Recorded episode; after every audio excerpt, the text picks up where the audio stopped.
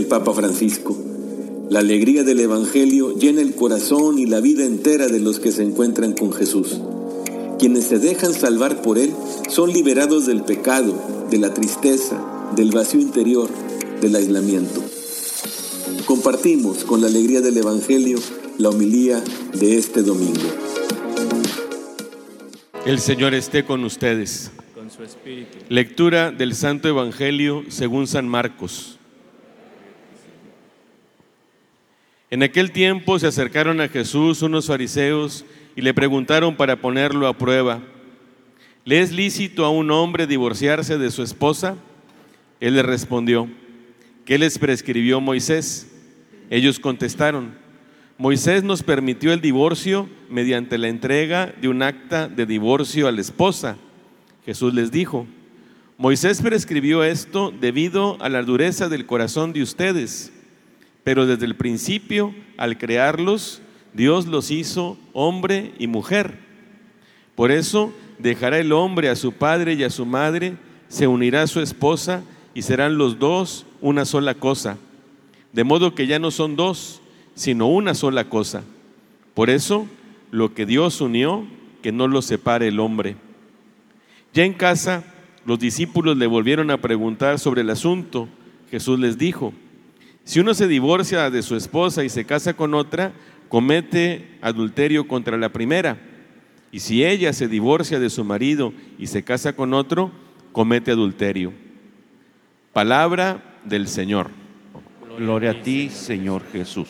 Tomen asiento, por favor. Yo me acuerdo cuando estaba en la escuela, en primaria, no sé si todavía se siga enseñando eso, pero que alguna vez la maestra nos dijo que la familia es la célula de la sociedad. Es algo que se me quedó, la célula de la sociedad. Y es interesante esta expresión. Y yo creo que la razón, la sensatez nos dice que si la familia está bien, la sociedad está bien. Que si se va generalizando una problemática familiar y se convierte esa problemática en algo que va cundiendo y se va extendiendo y la familia se ve vulnerada y la familia no cumple su función, entonces la sociedad también va a estar afectada. Yo creo que no es posible rebatir que muchos de los problemas sociales, el crimen organizado, la corrupción, las injusticias, la desigualdad, tienen su origen remoto en la familia. De ahí nace todo lo bueno y todo lo malo. Y creo que también es sensato que todos como sociedad gobierno, sociedad civil, todos nos aboquemos a defender la familia, que nos dediquemos a salvaguardar la familia en su integridad, en su naturaleza. ¿Quién de nosotros pues no desea tener una bonita familia? Haber nacido en una bonita familia, construir una bonita familia. Y la base de la familia, y esto creo que también todos podemos estar de acuerdo, la base de la familia es la relación conyugal. El hombre y la mujer, los esposos, el matrimonio. Creo que también es algo que no puede ser debatido, que no puede ser cuestionado. Si los esposos están bien, la familia está bien y la sociedad va a estar bien. A lo largo de la historia ha habido eh, muchas situaciones que sin duda han perjudicado a la familia. Hoy, por ejemplo, en las lecturas que hemos escuchado, se refleja gran parte de la mentalidad que ha cundido por todo el mundo y que ahora se le llama patriarcado o machismo En la misma Biblia está. Por eso dejará el hombre a su padre y a su madre, se unirá a su mujer y serán los dos una sola cosa. ¿Se fijan cómo ahí el protagonista no deja de ser el hombre? Y la mujer, de alguna manera también, como una propiedad suya. Y luego también lo que prescribe Moisés. Un hombre que quiere divorciarse de su esposa, basta con que le dé un acta matrimonial, un acta de divorcio y se hace el divorcio. La mujer no tenía la facultad de hacerlo. La mujer no podía darle al hombre un acta de divorcio. El hombre sí, y por cualquier motivo. Pero Jesús hace referencia al origen de todo. Y es algo que también nosotros hoy como sociedad tenemos que, tenemos que entender. Tenemos que entender. Dice Jesús, citando el Génesis, que también lo escuchamos, y Dios creó al hombre y a la mujer.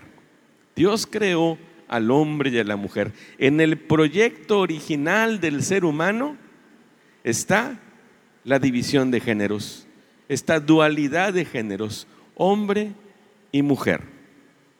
Y Jesús ya por su cuenta añade que van a ser los dos una sola carne.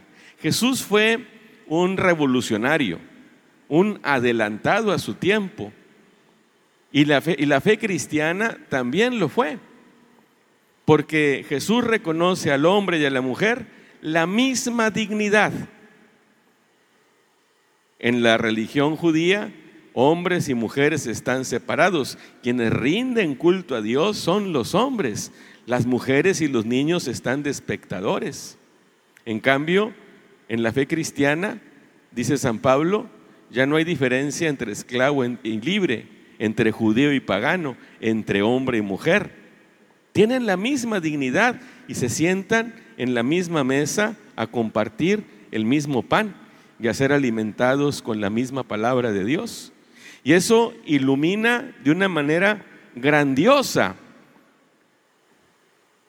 la situación que estamos viviendo hoy, porque a lo que alcanzo a entender, nunca como en nuestra época, la familia ha entrado en una crisis tan grande y esa institución ha sido tan cuestionada como nunca. Ciertamente nosotros los cristianos, nosotros los católicos, tendríamos que irnos acostumbrando a que la vida es variadísima y hay infinidad de manifestaciones humanas a partir de extraños, de desconocidos, de misteriosos mecanismos de nuestra personalidad, de nuestra psicología, lo cual genera nuevas situaciones y nuevos modelos de familia y presenta una nueva manera de entender los géneros. Hay cosas que yo todavía no entiendo, que no alcanzo a descifrar. Sin embargo, son cosas a las que quizá nos tendremos que nos tendremos que ir o seguramente nos tendremos que ir acostumbrando. Sin embargo, a pesar de la gran variedad de manifestaciones que existen actualmente en torno a este tema, la verdad del Evangelio nosotros la vamos a seguir proclamando y vamos a seguir defendiendo el matrimonio como la estructura básica de la sociedad. Y aunque también, y digo, esto se da a nivel social, a nivel estructural, también creo que es importante que no lo reduzcamos a eso, porque la belleza del matrimonio, la grandeza del matrimonio, la fortaleza del matrimonio, donde se construye? Bajo el techo del propio hogar.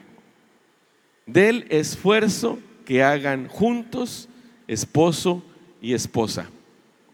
Ahí es donde se construye, en la intimidad, en la soledad, en el encuentro de corazones. Ahí el hombre y la mujer es donde van a proponer, donde van a expresar, en donde van a manifestar la grandeza del matrimonio. No es fácil cuando en una película o en un cuento de hadas, después de muchos obstáculos, por fin los enamorados se, unen y triunfa el amor y se casan, a veces dice fin. En lugar de poner fin, tendrían que poner principio, porque ahí empieza el matrimonio. Y empieza la grandeza del matrimonio, pero también las dificultades. Y muchas dificultades son grandes.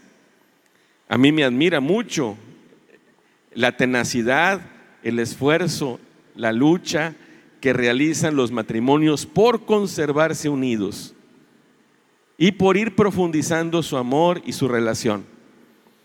Es un testimonio que no podemos dejar de admirar. Es algo que nos debe impactar a todos. Nunca van a estar ausentes los problemas, pero cuando los dos quieren salir adelante, los dos salen adelante. El problema es cuando uno no quiere o cuando ninguno de los dos está dispuesto. Y lamentablemente muchas veces tiene que acabar el matrimonio y la familia. Y eso es también una realidad, una realidad que también debemos aceptar y descubrir en algunas ocasiones como algo necesario. Pero eso no quita que sigamos nosotros defendiendo el matrimonio. Hombre y mujer los creó. Por eso dejará el hombre a su padre y a su madre, se unirá a su mujer y serán los dos una sola cosa. Y Jesús añade, lo que Dios ha unido, que no lo separe el hombre. Para muchos esta expresión suena trasnochada, pasada de moda, incómoda, como si fuera un yugo pesado, como si fuera un obstáculo para la familia, para el matrimonio. Sin embargo, la unión que establece Dios a través del sacramento del matrimonio de un hombre y de una mujer es el tesoro más grande al que pueden aspirar porque cuentan en su matrimonio, en su vida, en sus luchas, con un aliado, que es Dios mismo. Por eso, en ambos, de ambas maneras, vamos a defender la familia, vamos a defender el matrimonio a nivel institucional. Demos testimonio públicamente de esto, pero también luchemos al interior de nuestros hogares para que el hombre y la mujer sigan buscando expresar en su vida matrimonial la belleza de estar unidos con la bendición de Dios. Aunque esto esté pasando de moda, tanto a nivel civil como a nivel religioso, los matrimonios por el civil y por la iglesia descienden. Son eh, las personas homosexuales las que están buscando casarse. Eso nos tiene que animar a seguir animando. Y yo a los jóvenes los invito a que a los que están solteros y que están en búsqueda de novio, de novia, a que, a que cuiden mucho esa elección que es vital. Y que sueñen, sueñen con mucha ilusión en unirse con la bendición de Dios sueñen con unirse con la bendición de Dios. Ese es el proyecto maravilloso que Dios nos ofrece y que seguimos custodiando y promoviendo. La palabra de Dios es viva, eficaz y más cortante que una espada de dos filos. Ella penetra hasta dividir alma y espíritu, articulaciones y médulas, y discierne las intenciones y pensamientos del corazón. Dios nos bendiga a todos.